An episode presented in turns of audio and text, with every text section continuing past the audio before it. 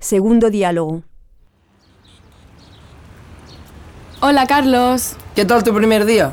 Tengo un horario estupendo, pero tengo un profesor de música muy severo. Yo tengo tres horas de matemáticas el viernes. Es horrible. ¿No te gustan las mates? A mí me encantan. Yo prefiero el francés.